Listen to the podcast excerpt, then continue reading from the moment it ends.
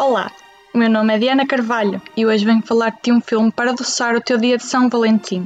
Ghost, O Espírito do Amor, é uma produção de 1990 protagonizado por Patrick Swayze e Demi Moore. Os dois interpretam Sam e Molly, um casal apaixonado e com várias perspectivas de futuro. No entanto, uma noite tudo muda.